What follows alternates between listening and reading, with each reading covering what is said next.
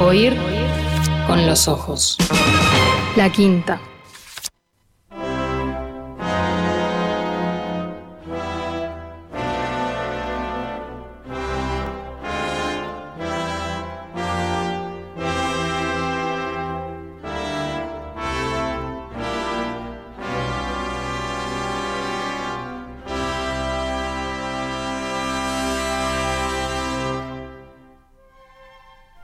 Próximos minutos la invitación es conocer a una gran escritora argentina. Yo la conocí cuando me encontré con un libro suyo que se titula Pequeño Mundo Ilustrado, un libro muy hermoso en el que esta escritora mm, se pasea en entraditas muy breves por algunas de sus lecturas preferidas. En un ejercicio que termina siendo muy autobiográfico, ella es la primera en admitir esto, como si la historia de nuestras lecturas fuera la historia de nuestras vidas. Y lo es, ¿no?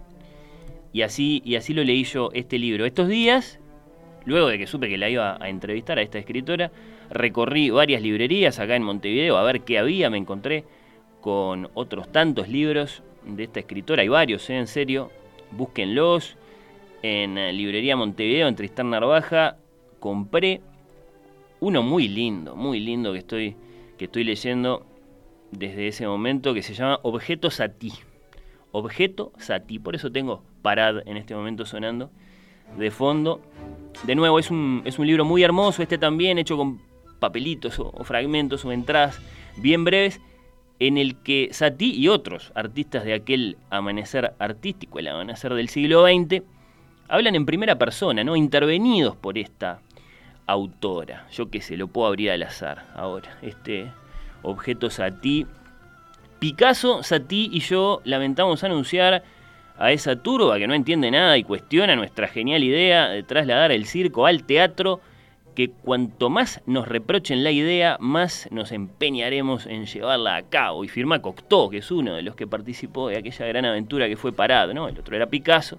Y ahí estaba este músico, cuyo nombre leemos en el título de este libro, de esta escritora argentina, de la que todavía no les dije cómo se llama. Bueno, Objeto Satie, publicado por Editorial Caja Negra, ilustrado con fotografías, con dibujos, con reproducciones de papeles de Satie, con pedacitos de partituras. Bueno, perdería mucho tiempo, en realidad ya lo estoy perdiendo, paseando por la obra de esta escritora. Invito a que la busquen en las librerías. Finísima poeta y ensayista, traductora también, maestra del detalle biográfico, biocrítico, sobre todo si el personaje es bien raro, solitario, genial. Digamos, Eric Satie, el autor de las mm, Gymnopédies y las Nociens. Digamos, Emily Dickinson. Digamos, Edgar Allan Poe. Hay una página inolvidable sobre Poe en Pequeño Mundo Ilustrado. Bueno, me voy hasta Buenos Aires, adivino. María Negroni, bienvenida a Oír con los Ojos. ¿Cómo estás? Gracias por estar ahí. A ver si la escuchamos a María. ¿Se escucha bien? Ahí apareciste, qué alegría. Bueno, no digo gracias por la invitación y eh, por estas palabras introductorias tan lindas también. Bueno, no, no, gracias a ti, eh, María. Eh, ¿Dónde te encontramos bien exactamente? ¿Dónde estás? Estoy en Buenos Aires.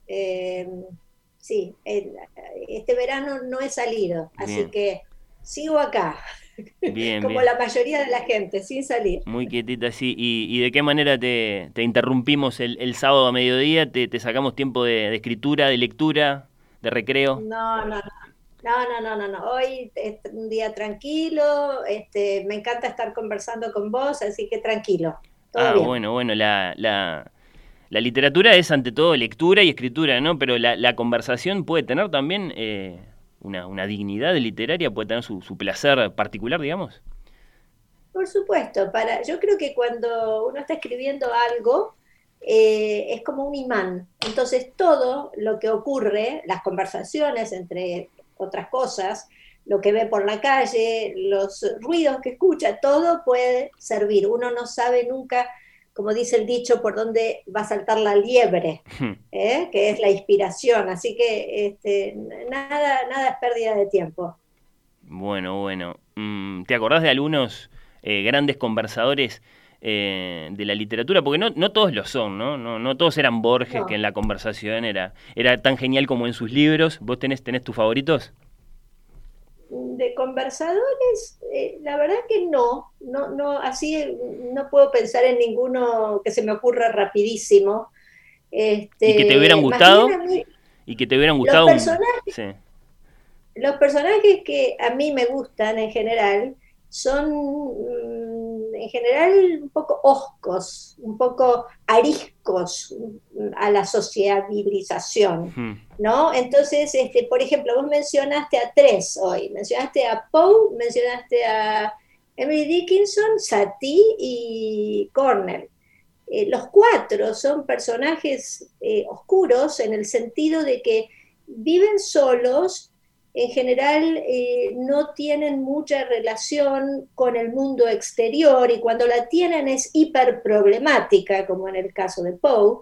Este, pero los otros tres, por ejemplo, que son un poco los tres que forman la trilogía que yo escribí, son personajes que viven eh, aislados, que en general eh, se mueven poco, o sea, viajan con su imaginación, pero no son grandes viajeros.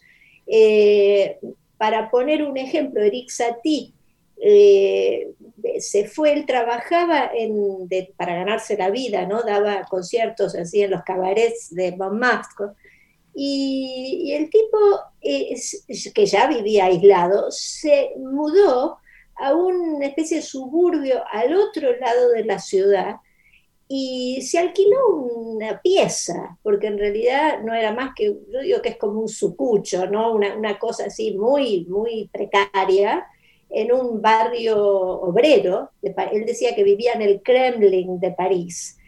Y hmm. nadie jamás entró a esa pieza hasta que él se murió. Tan es así que la primera este, noticia que se tiene de lo que había en esa habitación es un informe policial después de su muerte que entró y dijo, bueno, acá hay un piano destartalado, encontraron 4.000 papelitos escritos con anotaciones, encontraron su colección, porque era un coleccionista, Entonces encontraron sus, no sé, 40 trajes de terciopelo azul, eh, los, los, eh, eh, los sombreros bombín que usaba, los paraguas, este, que mucha gente creía que andaba siempre con la misma ropa, ¿no, María? Y... Sí, pero no era la misma ropa, los coleccionaba los trajes. Tenían todos iguales. Los trajes. Eh, claro, pero de todas maneras lo que quiero decir es que son personajes, yo no me los imagino conversadores. Más bien, por ejemplo, a Sati me lo imagino como un tipo muy malhumorado, como eh, con pocos amigos, un tipo de pocas pulgas que se peleaba con todo el mundo, eh, Cornell vivía con su mamá y su hermano parapléjico, o sea que nunca tuvo ninguna relación amorosa, Joseph Cornell. No hablemos de Emily Dickinson, que se pasó su vida en esa casa de Amherst, este, cuidando a su padre, primero al padre, después a la madre, y después nada, con su herbario, su jardín, eh, pero no, no era una persona sociable, ¿no? Y a mí me atrae más eso que, digamos, del el modelo conversador, ¿no? Pero me doy cuenta que, por ejemplo, que en el caso de Borges es una genialidad lo que dice, ¿no? Porque pone en escena todo su humor y su ironía. Es un talento eso también. Y María, ¿sentís que estos, en, estos personajes ¿no? raros o solitarios y, bueno, evidentemente muy, muy, muy creativos y perdurables, eh, un, un Sati como un Cornelo o una Emily, bueno, hablame de confinamiento en el caso de Emily, eh, ¿crees que, son como, como espejos a lo mejor que buscas? Eh, creo que sí, sí, que hay algo en ellos que me, con lo que me identifico. Hmm. en realidad lo que hacen ellos son, además los tres, este, trabajan en pequeños mundos, ¿no? Vos hablabas del pequeño mundo ilustrado, ¿no? Y yo creo que los, los libros son pequeños son microcosmos, pequeños mundos de cada escritor o escritora. Entonces, los tres, este, ninguno tiene, por ejemplo, Satie no tiene una sinfonía, son todas piezas breves, este, delicadísimas. Emily Dickinson lo mismo, ¿no? O sea, escribió muchos poemas, pero todos los poemas son hiper breves, complicados en sí, un poco eh, difíciles de, entrar, ¿no? Un poco abstractos. El otro, Cornell, hmm. es, también hacía cajitas y ponía en las cajitas lo que encontraba, lo que recogía de los, las tiendas de cachivaches, ¿no? Entonces, sí, yo creo que hay algo en esa excentricidad, te diría, que me, atrae muchísimo, ¿no? me me parece que son mundos muy ricos, porque todo lo que no está volcado al exterior, en realidad está volcado al interior, y el interior, que es la imaginación y todo eso, es, puede ser un mundo gigantesco, ¿no? Y inagotable, además.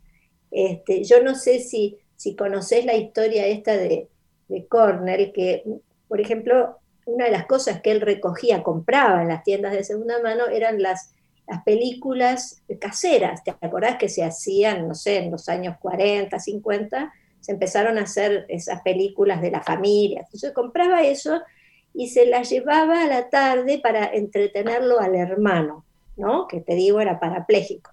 Entonces, después de ver la película cuatro o cinco días, se aburrían los dos. Entonces, ¿qué hacía Cornell? Se iba al sótano donde tenía su taller de trabajo, cortaba los, este, los fotogramas y los cambiaba de lugar. Entonces volvía a proyectar la película con otro orden, lo cual me lleva a mí a pensar que el arte es como una especie de antídoto contra el aburrimiento. Hmm. ¿Entendés? Es como si el arte tiene esa calidad o cual, esa posibilidad de sorprender, ¿eh? que nos salva del tedio de la vida cotidiana, ¿no? de, lo, de esa cosa que ya sabemos, lo ya con, lo consabido, digamos. ¿no? El arte siempre salta por algún lado inesperado y eso es maravilloso. Y esa, pero esa puede ser la, la gran aspiración del arte o hay, o hay, alguna otra mayor, ser el antídoto contra el aburrimiento, dijiste vos.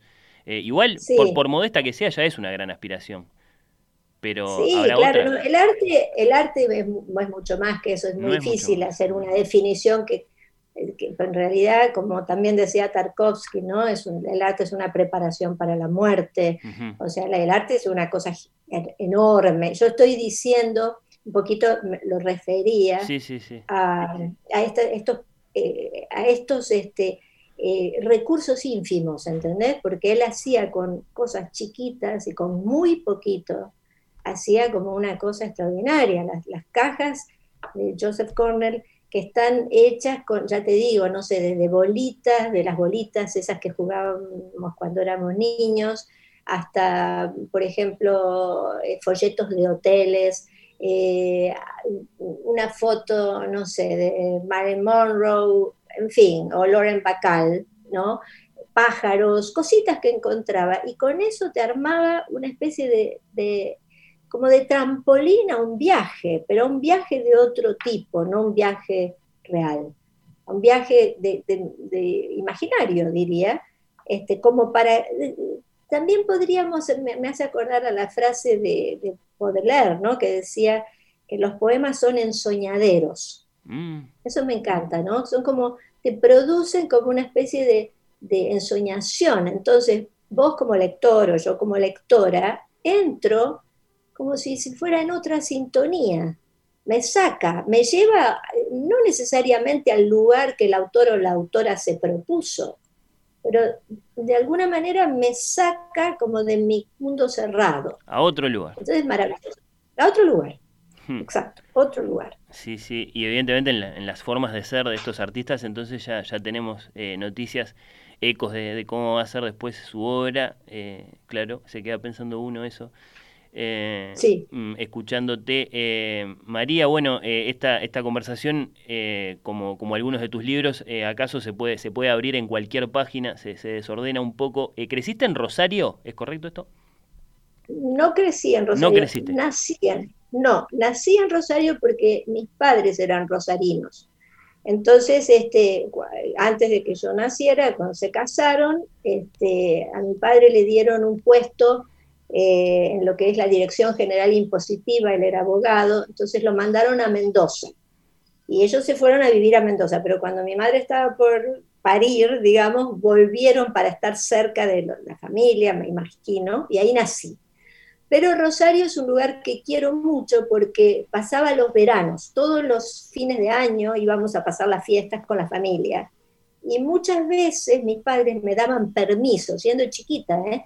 Para quedarme con los tíos o las primas eh, o la abuela en Rosario. Entonces, eh, Rosario para mí está vinculado a la infancia, a la diversión de la infancia, este, porque además, por supuesto, los abuelos, las primas, nada que ver con la disciplina y el, familiar, era como un lugar de, ¿viste? donde me podía hacer lo que quería, en fin. Así que Rosario es, y además, bueno, me encanta Rosario siempre la reivindico porque es un Rosario es como cuna de poetas, ¿sabes? Hay muchos poetas importantes argentinos que han nacido ahí, ¿no? Y escrito ahí. Así que eso me enorgullece. Y, Pero viví en Mendoza, eso es la, la, respuesta es que mi infancia es en Mendoza. Ahí está. ¿Y, ¿Y cuándo aparecieron los libros? Eso es lo otro que yo quería saber. Bueno, los libros aparecen, eh, a ver, eh, es raro como aparece, eh, la escritura em, em, aparece bastante temprano, pero no legitimada como actividad. Nunca pensé que era una actividad que pudiera tener una legitimación. Yo se suponía, como era la hija mayor, que tenía que estudiar abogacía, como mi padre, en fin. Entonces siempre la escritura fue algo que este, que estaba como de costado para mí, ¿no? Eh, incluso estudié la carrera de Derecho, me recibí, en el medio me distraje, entre comillas, porque me metí en política, como la mayor parte de los, la gente de mi generación. Entonces la escritura fue siendo relegada por, yo te diría que durante una década en que podría haber escrito. Escribía, pero los tiraba, las cosas no las guardaba. Hasta que eh, digamos, tuve una crisis personal muy fuerte, eh, ya al retorno de la democracia, al final de la dictadura militar argentina, y dije, acá hago algo o me mato, porque estaba, o sea, realmente tuve un momento muy difícil y ahí me acordé, ah, pero a mí me gusta escribir, siempre me gustó y me encantaba leer, soy una lectora, eso sí, desde chiquita, ¿eh? Entonces, este, empecé a escribir y como había tardado mucho tiempo, vino como cuando se abre un dique, ¿entendés? Entonces pasó y todo, tuve una década. Sí, ahí me fui a vivir a Nueva York, donde viví 25 años, y eso fue como si fuera un segundo dique abierto, porque me fui a una ciudad que era como el centro del imperio en ese momento.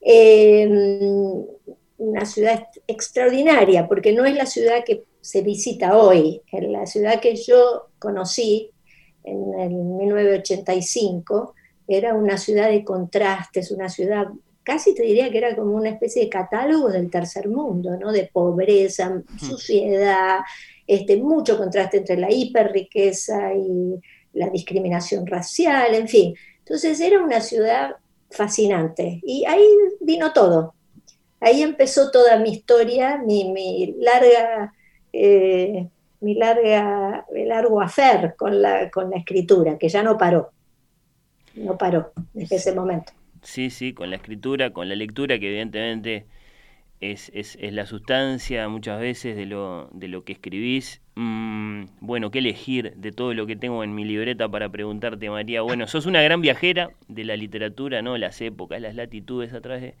de tus lecturas y después de lo, de lo que escribir, de lo que escribís. Eh, si me tuvieras que decir, ¿no? Si, si tuvieras que, jugar a, mirar esta época nuestra como, como de lejos, ¿no? Digamos, mm, Homero y Virgilio y Horacio, Dante, Shakespeare y el siglo de oro, Milton, los románticos ingleses, Emily, a la que mencionábamos, Whitman, los victorianos, qué sé yo, bueno, el simbolismo francés, el modernismo, Darío, Yates, bueno, podés recorrer 3.000 años de literatura sin, sin caerte solo con la poesía, ¿no? Y entonces lo que yo me pregunto y, me gustaría tu mirada es, mm, bueno, ¿qué pasa con este momento nuestro? ¿no? ¿Algo va a quedar? ¿La poesía tiene un lugar importante también para, para nosotros acá en este, en este extremo de esos 3.000 años? O, no sé, o estamos en, en, ultratumba y todavía no nos dimos cuenta. ¿Qué, qué sentís? Sí, es rara, es, difícil tu pregunta, porque uno en general no tiene perspectiva sobre el presente. Es muy difícil eh, saber. Eh, Eh, yo tengo como una sensación de que la poesía, sobre todo, que es el género literario eh, donde el instrumento que tenemos los escritores, que es la palabra, está más en crisis, ¿no? en el sentido más, más en conflicto, estamos alertas a lo que pasa con el lenguaje. Eso abre puertas, ¿entendés? Porque permite eh, como correrse de las urgencias, de las obligaciones de lo actual. Entonces a mí me parece que eh, yo no, tengo una visión como pesimista con respecto a si no va a haber futuro para la poesía. Yo creo que la poesía, la poesía, que no, no es lo mismo que todos los libros de poesía que se publican, pero la gran poesía, la poesía importante, este, va a quedar. O sea, es como, porque es como una especie de, yo te diría, como de identikit de lo más profundo de los seres humanos, que la, poesía es pregunta, ¿no? La poesía es básicamente es interrogación al mundo, a la existencia, qué hacemos acá, qué somos, este, qué sé yo, qué es el universo, desde eso hasta lo más pequeño, ¿no? Este, qué son las, las emociones crudas que todos tenemos. Entonces, eh, al ser pregunta, tiene como, yo creo que es como un, lugar muy preciado, ¿entendés? No, no, creo que es algo que va a desaparecer. No tengo esa sensación. Ahora, ¿qué va a pasar con el mundo? No tengo la más pálida idea. No lo sé. No sé, es, está, es un momento muy difícil, me parece. Sobre todo a veces pienso para la gente que está empezando, ¿no? Que, hay mucha confusión, ¿no? Que toda la cuestión de, las redes sociales, de, hay como un inmediatismo, como una necesidad de ya, escribo y lo muestro ya, hay como eso, ¿no? Como ciertas urgencias que no me parecen muy productivas. Y es muy difícil porque eh, parecería que si eh, las personas que no hacen eso no tuvieran entidad, ¿no? Como si no, tuvieran acceso a existir, ¿no? Parecería que las redes son como una especie de eh, confirmación de existencia. es muy difícil el momento para, digo, para la gente que está este, empezando a escribir y que quiere encontrar su, su público y sus interlocutores. Es muy difícil. Pero bueno, eh, eh, como decía Borges, que lo mencionaste vos, nos han tocado malos tiempos, pero no peores que a otros hombres, decía él, ¿no? Este, la vida es así, es difícil y tiene todos los momentos tienen su, su desafío, ¿no? Tiempos difíciles como todos, sí. Ahí está, sí, sí. Eh, María, bueno, sos traductora, viviste mucho tiempo en Estados Unidos, decías. Eh, ¿Cómo te llevas luego, específicamente con la lengua española? Es como, es, como, es como esa mamá que no se elige, te gusta, le ves ventajas, le ves encanto a, la lengua española para escribir, para leer. ¿Qué me dirías? Sí, este, bueno, es como una, ¿cómo se dice cuando, este, eh, no, no, como es otra vez Borges, ¿no? No nos une el amor sino el espanto. Eh, el, español para mí es mi lengua materna. Entonces, a mí jamás se me cruzó por la cabeza escribir en inglés. Es una cosa que ni se me cruzó como, como posibilidad, que hay otros escritores que sí lo hacen, ¿no? Eh, a mí el español me encanta, aparte, y justamente por no haber vivido acá mucho tiempo, tengo una relación con las palabras en español este, un poco curiosa, ¿no? Como que escucho cosas raras, este, las percibo, las, registro, eh, palabras, expresiones que me llaman muchísimo la atención y digo, maravilloso esto.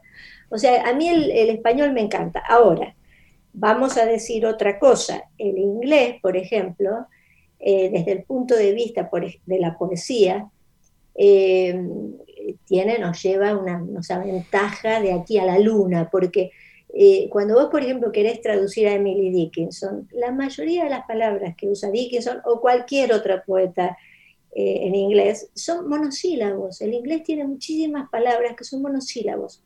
Entonces, por ejemplo, te voy a dar el ejemplo de un verso de Emily Dickinson que, dice, um, tell the truth, but tell it slant.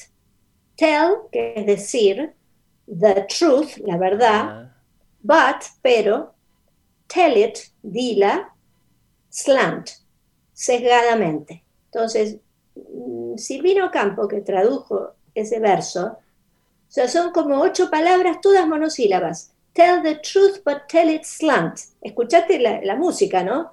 Tell the truth, but tell it slant. Y después me lo traducías al español y te sale, di la verdad, pero dila sesgadamente, o dila al sesgo, o dila en forma sesgada. Es horrible. O sea, es muy difícil la traducción, ¿entendés? Porque nosotros tenemos palabras con muchas sílabas, ¿no? Verdad, por ejemplo, sí. eh, sesgadamente, esos, Bueno. esos adverbios que son horrendos en español. Bueno, pero eh, es así. Ellos vienen, tienen, por supuesto, las palabras que reciben del latín, vía latín, tienen, por ejemplo, tienen obscure, que son dos sílabas, y dark, que quieren decir oscuro, pero fíjate, la palabra sajona para oscuro, dark, es como la palabra es oscura, ¿no? Tienes esa K Ah. final, esa A, ¿no? Entonces, en fin, eh, la- el- eh, todo lo que viene del anglosajón en el inglés es una maravilla para cualquier Hmm. oído eh, afinado, digamos. Pero bueno, este, tenemos, venimos del latín y también en- todas las, las lenguas que vienen del latín, el francés, el italiano, nosotros, eh, han dado cosas maravillosas también, o sea que no es que llevamos todas las de perder, simplemente te digo con respecto a la traducción. No, son distintas ¿No? relaciones de amor, claro, te entiendo. Eh, las que podemos tener lectores, escritores con, con las distintas lenguas.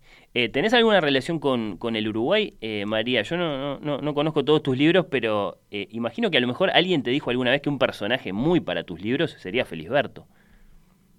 Ah, bueno, sí, escribí sobre Felisberto. Ah, viste, me lo perdí, Tengo- tengo que buscarlo. Sí, ¿no? Y sobre Marosa de Giorgio también. Tengo un libro que mm, lo publicó el Fondo de Cultura Económica en México, que se llama Galería Fantástica, que es un- una colección de ensayos sobre eh, la, el- la literatura fantástica latinoamericana.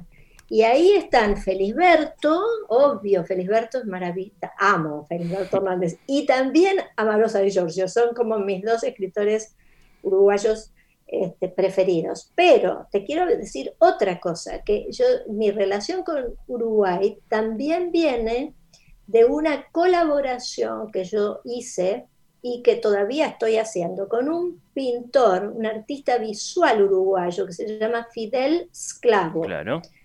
que este, Fidel hizo, pues yo escribí un libro que se llama Cartas Extraordinarias, que son como, eh, como cartas apócrifas escritas por mis escritores o los escritores que yo leí durante la infancia. Ese libro, lo publicó Alfaguara, tiene ilustraciones de Fidel. Mirá vos. Pero además de eso, ahora estamos haciendo otro libro juntos que se llama, las, todavía no salió, Las afueras del mundo.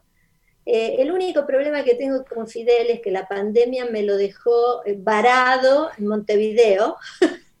Entonces, hace como un año que no viene a Buenos Aires, pero es alguien, un artista que admiro profundamente. Es, ese es otro, ¿eh? otro de la miniatura, de la delicadeza, exquisito Fidel Esclavo. Y es un artista que, bueno, está en el pico de su creación. Así que esa es mi relación con el Uruguay. Bueno, tengo que salir a buscar esos libros, claro, son, son varios y son muy diversos, ¿no? Que bueno, ese es, ese es otro tema que podríamos haber conversado, ¿no? El de las, las conductas de lo literario que, que, que se, después se materializan en libros que pueden ser claramente sí una, una novela o un volumen de ensayos o pueden ser libros más, más inquietos, más inclasificables como, como varios de los tuyos. Pero bueno, eh, que quede esta conversación, María, como una primera conversación y como un capitulito breve, eh, acaso no, no indigno de, de, tus libros, desordenado y chiquito, en, en, una página cualquiera de este programa. Fue, fue un placer eh, conocerte Igualmente. un poco. Eh, escucharte y bueno, y, y sobre todo hacer de esta forma la, la invitación de, de salir a, a buscar tu, tu, palabra escrita. Te agradezco mucho. No, no, yo te agradezco a vos, me encantaron los, los emails de invitación y me encanta también llegar este, de alguna manera a Uruguay, que, es un país que, quiero mucho, que me, encanta, he estado varias veces ahí. Y nada, muchas gracias a vos. Será hasta la próxima. Eso, eso, hasta cualquier momento. Un gran abrazo. Igualmente para vos. Chao.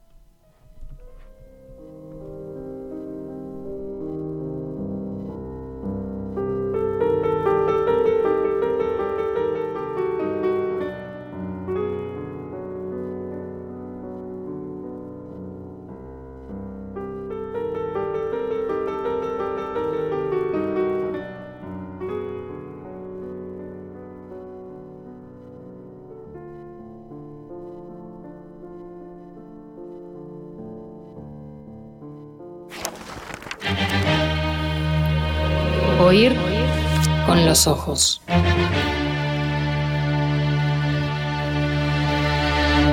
Temporada 5. Bajo los efectos de la lectura. Oír con los ojos.